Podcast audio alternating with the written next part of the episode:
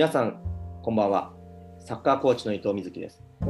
えー現在私はオーストラリアのシドニーで活動をしているサッカーコーチであり、このポッドキャストでは、サッカーに限らずですが、オーストラリアのスポーツを、えー現地にいるからこそ伝えられるという視点で、えー伝えようとさまざまなゲストを呼んで進めています。え今回取り扱うのは、現在皆さんもご存知の通り、えー進行中ですね、えーちょうど今はこのレストの、えー時間でもありますけど、収録の日が、ワールドカップ、カタールワールドカップのアジア予選、オーストラリア代表、もちろん日本代表も現在試合をして、日本代表はえ2連戦ホーム、オーストラリア代表はホーム、そしてアウェーの試合を現在行っています。え今回は、まあ、前回に引き続きというか、もう恒例というか、あのほぼレギュラーメンバーでもある、えーライターのタカさんこと、えー上松タカさんに、えー今回も、えーお越しいただいて、えーいろいろと2人でカジュアルにトークを進めと進めていこうと思います。タカさん、今日もお願いします。はい、こんばんは。はい、もうあのレギュラー化をしている感じですし、まあなんか、ポッドキャストでスポーツというふうにしてるんで、サッカー以外にもって思いながらも、結構こうやって、そう考えて、やはりこうサッカーってレギュラーに、えー大会だったりとか、もしくは予選も含めてそういう試合があるなって、なんか改めて思う。あのそれがオリンピックであったりとか、この A 代表であったりとかも含めて、まあ、もちろんこれがボーダーがね、えーもっと国際のこのフライトが通常になっていれば、さらにアンダーセブンティーンがあったり、アンダー20があったり、えーいろんな、ね、ある、当然 AFC がホームであったり、アウェーであったりっていうのがあるんでしょうけど、まあ、そういう意味で言うと、なんか、こうやってタカさんを呼んで喋ってる時点で、改めてサッカーって、毎年毎年何かしらあー代表戦なり、クラブチームレベルの試合があるなって思いますね。うん、そうですね。うん、では、早速ですが、はい。えー先日行われたオーストラリア、えーベトナムですね。えー結論というか、はい、結果すると4対0でオーストラリアが、えー勝ったんですけど、まあ、こちら現地で、えーご覧になって、あのまあ、全体像でもいいですし、まあ、何かこのシーンやこの選手、特に気になったっていうのもいいんですけど、まあ、本当にまずスターティングポイントとして、タカさんのなんか視点というのをぜひ、えーお聞きしたいなと思います。いかがでしたか？いや、もうね、そのワールドカップ最終予選である以上は、まあ、勝ち点を積むことだが一番の、ねえー重要事であって、でましてやホームなわけで、しかも格下相手だから、もうこれは勝ち方云々じゃなくて、勝ち点3を当然カウントしてた試合だと思うので、まあ、それをきちっと成し遂げた上に、まあ、内容もついてきて、スコアも、えー、目下の最大のライバル、日本よりも得点をできたってことでね、まあ、得点差の積み上げっていう意味でもプラスがあったって考えれば、監督不在の中でもね、まあ、いろんなマイナス要素があった中でも、これだけの結果を出せたっていうのは、もう万々歳なんじゃないでしょうかね。いやもう本当にそこは僕はまあ agree というか同意で、あのーもちろんねこう面白いサッカーとか、えーその国らしいというかそのチームという監督らしいサッカー、まあ、そういう意味で言うと対比で分かりやすいのが、え今セルティックにいますけどあのアンジェ・ポステコグルーの時はもちろん結果にこだわりながらもやっぱり彼のサッカーっていうのを、まあ、周りも期待したかもしれないですけどやっぱり本人とそのコーチングスタッフと選手たちが、えーすごくこだわって、まあ、私とか僕自身もすごく印象的なのがあの日本戦のね当然あの時は春藤一監督がまだ、えーと指揮を取ってて、え多分日本のホームだったと思うんですよ、2-0で負けた試合。あのもう本当に春藤一監督、当時の監督が率いる日本代表はもう完全にアンジーっていうか、アンジのそのサッカールーツ対策で練ってきてカウンターで2発っていうようなやつ、それでもアンジは、あのアンジアンジのその選手たちはそれをこう貫いたっていうところで言うと、まあ、やはり今回、このアーニー含めたスタッフたちはいい意味でやっぱり勝ちに行くために何をするかっていうのを考えてるコーチングスタッフとあとはチームとあの代表だなってなんかそれを改めて、えー感じたなってあの今高さんの話を聞きながら思いましたねその辺はどうですか？そうね、やっぱり、ね、あの思ったのは、まあ、新しい選手を使わざるを得ない状況がもちろんあった、主軸の故障だったり、来れなかったりっていうのがあったとはいえ、まあ、新しい選手を使いつつ結果を出せた。で、変わらず、えーコンセプトはあちゃんとも分かった上で、共有できた上で、ね、もう4点のパターンにしてもいろいろバラエティーがあったし、もう結構ボール回すとか回せて、フィジカルで凌駕するところは、でこう、なんていうのかな、切り替えてツボを抑えた試合あの運びだったと思うし、うん、あの、ネガティブな要素を探すとすると、ホームなんだから、お前ら見に来いよっていう。ぐらいの。まああのキャパがね抑えられてたっていうのもあるんだけどもうベトナムホーム状態になってたらなんでなんだよっていう。ベトナム人シドニー多いんでね。まあ、そういう外的なところにネガティブ要素をかさがさなきゃいけないぐらいにピッチ上ではネガティブなことって逆に何かあったって俺水木君に聞きたいぐらいだけど。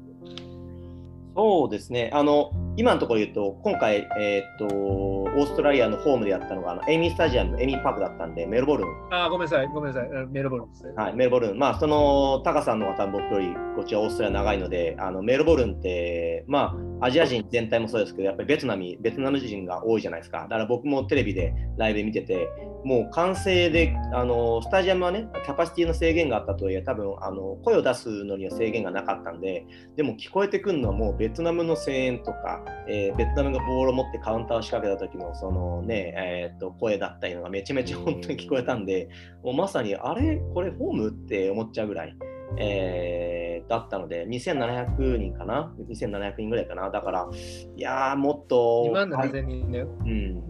あ、ごめんなさい、そう、2万7000人、2万7000人だから。あのうわいやもっとっていうのは僕も思いましたね。マイナス、マイナス、マイナス、でもこれは多分表裏一体だと僕は思っていて、というのは、まあ、当然得点を取りに行ってましたし、まあ、今回前線の3枚プラス、まあ、アーバインとロギッチも含めたこの5枚、まあ、さらに、えー、デビューしたジョーキンだったりとか、まあえーと、グラントから奪ったっていう表現なのか分かんないですけど、まあ、カリシッチがえーとまあ、攻撃に参加して要はものすごい枚数をやっぱ前にかけて点を取りに行ったので、うんうん、まあ、ベトナムの方はもう完全に多分、えーと、支配されるの前提で、えー、カウンタープランだったっていうのは間違いないんですけどそういう時にあのこのアロンあのアロン・ムーイのこの横のスペースのサイドのスペースのところを、まあ、使われて何度も何度もカウンターをされた、まあ、要はそれをあの当然えー、自分たちで点を取りに行ったからそうなるよねって想定をしたマネジメントをしてたのかそれとも点をがむしゃらに取りに行ってで気づいたらあそのスペース使われてるっていうような、えー、形なのか、まあ、それは本当に、えー、ピッチ上にいた選手や、まあ、コーチングスタッフのみぞ知るかもしれないんですけど、まあ、もし言うんだったらあのそのカウンターの対策っていうところはもしかするとまあ、日本戦はちょっと違う、えー、形になるかもしれませんけど、まあ、オマーンなり今後あるサウジだったりとかがついてくる可能性は、まあ、十分にあり得るな、あのー、でもね完全にバランスよく特に攻撃はバランスを崩して、えー、自分たちのバランスを崩してでも相手を崩すためにやるものですからまあ表裏一体なところはあるのかなってあのそんな風には見えましたね。確かにあのベトナムのカウンター狙いあってベトナム小さくて速くて細かい選手がいて結構シュートまで持ってかれるシーンはあったけどまあ致命的なねシーンはなかったから結果的にクリーンシートで抑えられたっていうことだと思うんでまあ本当に勝ち点を積み上げる作業のがファーストプライオリティその次の得失点差を取りに行くっていうセカンドプライオリティそういう意味では4-0っていうスコアはもう本当にあの良かったというか、うん、あのポジティブにと取るべきだし。で日本と違ってね次がアウェーでバーンとアラブまで飛んでいかなきゃいけないっていうことを考えた時にまああのあら改めてそれを見ると日本は今回のシーズンホームこんなに行ってよく組んでくれたよなっていう。うん、そうです思うよね、普通ね。おここで、この天王山、このタイミングで、あホーム2戦連続かよ、ラッキーと思うよね、やっぱりね。はいあのー、他のチームから見たら、おいおい、日本なんか優遇されてねえかっていうぐらいの感じかな。いやだからサウジ負けらんないよね。ホーム2回、移動なしで用意してもらえて、ねえ、サウジコロナ感染のリスクを抱えて誰が当日までプレーできるか分かんない状況でアウェーに来てっていうサウジに勝てなかったらこれ僕ポイチさんの去就に直結するんじゃないのっていうぐらいの試合になるのかな、内容次第では。うん、いやでもそれ切らないのが日本協会なんだよな。まあどうなんでしょうねあのそこに関してはねなかなかだと思いますけどでも本当に僕はそこは同意で同意というのは何が同意かっていうといやこのグループステージのさっき言ったこの天王山まあもちろんこのねスケジュールを組んだ時にここは天王山になるなんてもちろん想定した組んではいないにしてもでも、天王山はね、日常的には次の日号戦になることは間違いないですよね。うんまあでもでもここの結果次第でその日号戦の扱いだってガラッと変わってくるわけだから。そうなんです、そうなんです。そうっていう方考えると、あのまさにで、日本が当然ですけど、このグループ、今一番アドバンテージを得てる。で、今回、まあ普段のね、これがあの予選だとしても、当然、え移動が入る、当然移動が入れば、え移動距離もあるし、さらに時差もあるし、気候もあるしっていうこともあるんですけど、まあ、さっきタカさんが触れた、え触れたみたいに、もう一番のリスクはやはり、あのまあ、大きい名前で言うと COVID-19 で今回さっき言った、えー、とオーストラリアの監督のグラマー・アーノルド・アーニーも、えー、と3度目のブースターを打ってたにもかかわらず、えー感染をして結局ホテルに隔離でビデオからしか参加できないっていうように。でもう僕もこの前それを自分が経験してるのでフライトしてでさらにポジティブになってっていうことを、ねはい、してるのでもう本当にうー2発もしくは2回3回打ってようが打っていまいがこれはもう感染する。でしかも感染したらその国のルールだったりで、えーっと隔離されるっていうこのリスクを伴う移動っていうのはもう多分誰もが多分、えーっと管理しようとしてるけどできない状況なんでそういう意味で言うとあの本当にそのリスクを最小限に抑えられる抑えられるのが、まあ、日本っていうことを考えたらあのこれは日本代表はどこまでそういうことをプレッシャーと感じてるかわからないですけどその外から見てる、えー立場でしかもあのアウェーゲームに行くっていう国のでこうやってサッカーに関わってる立場からするといやー羨ましいなもうそれにつきますよね。だからこのベネフィットを生かせなかったら怒られるよね、多分ね。まあ、誰が怒るのか分かんないけど。まあ、っていうぐらいに次のサウジ戦は本当に、まあ、勝ってくれよっていうことで結論付けるしかないんだけどさうん、そうですね、そうそうそう。だから、そういう意味で言ったら今の流れと、結構今回、あのメンバーも変わ違いましたね、スターティングイレブン結構違いましたね、今回、オーストラリア。うんそうですね。うん。まあね、さっきもちらっと触れたけど、怪我だったり、選手来れなかったりとかっていうのを含めての、お結果的にそこをじゃあ、これを機に使ってみるかっていうのと、まあ、あとは純粋に、えーコンペアして、こっちの方がっていう起用なのかわかんないけど、まあ、そういうのを含めて、ガラッと変わってきた、見る人が見ればガラッと変わったなっていう印象を与えてもおかしくない顔ぶれだったんじゃないでしょうかね。うん、なので、まあ、あの日本戦でも、えー活躍というか、多分今回のこの予選で、あの日本代表だとね、それこそ伊東純也選手が、えー、と本当に中心というか、もうキーになっているのは間違いないように、そういう意味で言ったら、あのホルスティッチも、あの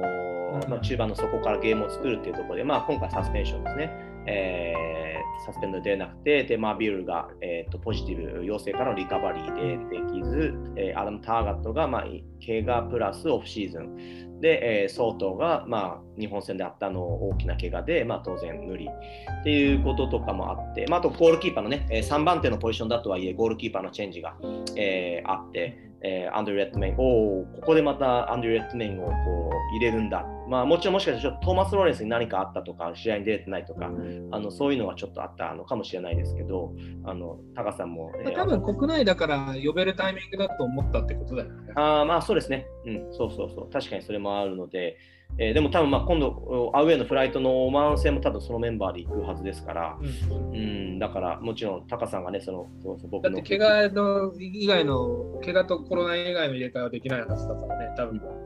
トラベルは。うん。はい、な織り込み済みなんじゃないかな。なのでそういう意味で言うと、痛いね、シドニー FC 的にはね。そうなんですね。あの当然レギュぱラーンも、ね、うんまあそれ言ったらメルボルンシティサポーターに怒られちゃう。そうですね。確かに確かに。メルボルンシティ5人かな、ごっそり持ってかれてるわけだから。うん、そうですよね。だから、すごくそういう意味で言うと、まあ、国内のこの2つのクラブが特に大きく、えー今回の代表には貢献ををしていると思いますし、だから、シドニー FC で言ったら、えー、ジョーキン、まあ、結果的にですけど、あの日本戦でもね、あの失点に絡んでしまったベヒッチがあトルコからのフライトが悪天候で飛ばずで、えー、不可抗力な形で、えー、とオーストラリアに入ることあのとあの到着することができなかったんで、まあ、常勤が、えー、これ代表デビューというのを飾ってで僕はすごく彼にとって、まあ、あのやっぱオリンピックでプレーしてたの僕はすごく思い切りと同じしいや本当にそれはあると思う、うん、この2、3シーズンもレギュラーでずっとシドニー FC 出てた、えー、FC も出ててっていうのが、まあ結果的にいろんなものが重なって彼がデビューにしてでしかも彼がデンマークのデンマークに移籍が、ね、つい先日決まりましたね、えー、決まってそういう意味で言うとトントン拍子。まあもともと多分移籍は、えー、決まってたと思うんですけどそれでもそれにさらに代表のデビューと重なってってみると、まあ、僕はすごくうともちろん、えーと、自分のこのクラブがどうこうとかじゃないでもやっぱ彼みたいなそういう選手が、えーと、また出てきて争ってでもしかしたら次のオマーン戦で出ることがあれば本当に実力でつかむっていう、えー、ことになるので、まあ、そういう若手が、えー、今回スタートで出た。でしかも、あの私たち、私もね、あのクラブにジョインした、えー、アカデミーにジョインしたタイミングでもいたマルコ・ティリオが、えー、当然オリンピックだとアルゼンチン戦かな？でゴールを決めて、えーと、メルボルンシティでも活躍を重ねているマルコ・ティリオが、えー、後半デビューをしたとかっていう、そういう意味でもやっぱりこう、なんだろう不可抗力もしくは陽性反応、怪我、いろんなことがあってメンバーを変えらざるを得なかったけど、えー、それに、えー、そのタイミングに合わせて試合に出てる選手がいる、機会を、えー、得れてる選手がいるっていう意味で言うと、本当にポジティブな、えー、ベトナム戦だったなっていや、本当そう思うね。で、まあ、国内組っていう言い方をすると、久々に呼んだ、呼ばれたクレイグ・グッドウィンが一発回答で beautiful goal 決めたし、うん、あのスコーピオンキックで有名なライリー・マグリーも、まあ、国内組じゃないけど、今は。うんあの同じアデレードからの選手で、えー、彼も代表初ゴールを決めたし、まあ、チャンスをもらった人がワールドカップ最終戦という切った張ったの現場でありながらもえー、結果を出すっていう、うん、本当に日本とね、やっぱどうしても対比してみちゃうんだけど、ね、なんか選手の使い方、試し方っていうのがこうも違うんだなっていうのをちょっとその、ま、選手マネジメント的な視点で比較しちゃうよね、やっぱりね。うんうんうん、まさにですね、なんか。まあ日本もね、そのセンターバック2枚変えて、新しい選手を使わなきゃいけない状況っていうのが発生して、結果的にそれが機能してクリーンシートで終えられたっていうのは、守備面ではすごく評価できることだろうけど、うん、攻撃っていうところではもっと点取れたし、やっぱ点取ったのが、結局は伊東純也から伊東ジャパンじゃないけど伊東純也に何かあったらどうなるのっていう不安を逆に増長させるぐらいのあれでもっと他の雰囲気を流したいという感じを感じたのとは本当にオーストラリアがどこからでも点が取れるようになってきたなっていう意味そのティム・ケイヒル依存症だった頃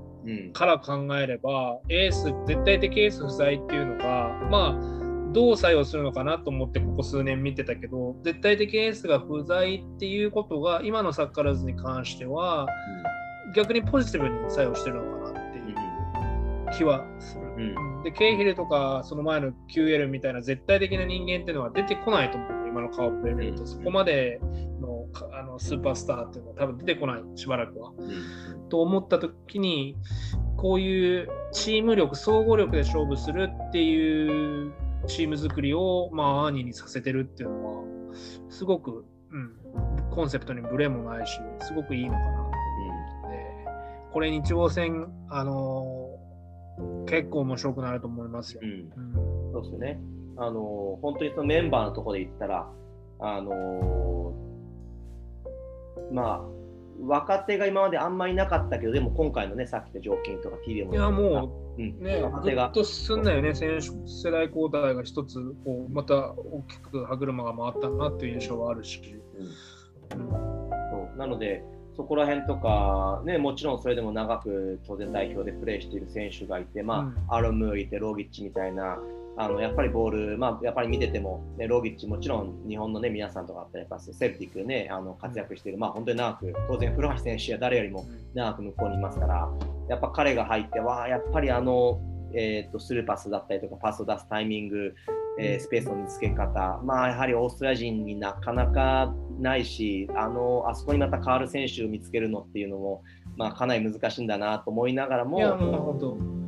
そう。だけどあのせそういう選手がいる、じゃあロギッチが世界でね、あのプレミアリーグのトップトップやもしくはブンデスリーガとリーガ・エスパニョルできるかっていうと、多分そこまでではないんですけど、でもそういうポツポツと,、えーとね、スコティッシュリーグだったりとかも含めたところでプレーしている選手がいて、まあ、本当になんかお互いでお互いのこの、えーと、必要なところを埋め合ってチーム全体で、えーと、勝利に向かっていっている、まあ、あのオースタイの結果的になりましたけどすごくもうこの多分オースタイ中が湧き上がったのは前半の一番最初にもうショートカウンターのような形で、あの18秒か19秒ぐらいで、えー、ボールをゴールに入れて、まあ、結果的にアーバインの、ね、オフサイド、あの四角ブラインドオフサイドでしたけど、やっぱあれとかってもうなんか、あもうオーストラリアのこの、ね、勢いというか、このウィニングメンタリティをこう表してるなっていうような、なんかすごくそんな印象も覚えたので、だそういう意味で言うと、せせっかくなので日本もオーストラリアもしっかりと次のゲーム勝って、えー、できれば、えー、日本は 引き分けは分からないですけど、行って、えー、本当の意味での天王山をこのオーストラリアでシドニーで迎えられると、まあ、最高だなそれは本当に思います。確かに。まあでもね、今回は良かったからなんかすんげえ褒めてるけど、って考えれば、11月シリーズで勝ち点を1しか積み上げられなくて、結局日本に抜かれて、で、サウジにあの差つけられてっていうのは重ね重ねもオーストラリア的に言うと確かに、あの時は悔しいもっとやれたなっていうのが今更ながらあるんじゃないのかなっていう気がするけどまあ1月シリーズって切って考えるとまあ今のこの時期だったら移動があってもよっぽどのイレギュラーが発生しない限りはオマーンに負けることはないんじゃないのかなと思いたい。前回のね前回オーストラリアホームだったというえドーハでやってるわけで事実上そのトラベルはしてるわけだしその環境の変化があまりないって考えた時そこで3-1でね危なげなくまああの勝ってるっていうのも鑑みてオマーンに足元救われるとは思えないんだなって考えたときに11月シリーズ失敗だった11月シリーズのちゃんとこう取り戻すと1月シリーズかな。まあ、そうやって結論付けるのは早いんで、1月シリーズって言って月、実際試合は2月にやるけど、2月1日にやるんだけど、まあ、このシリーズはポジティブに終われると、次の3月シリーズがオーストラリアにとっても最大の山も山ですよ。日豪戦の後にアウェーでサウジなんだから。うん、ね。そうですね、うん、この3月シリーズに本当万全のメンバーで臨みたいなっていうところだと思います。うん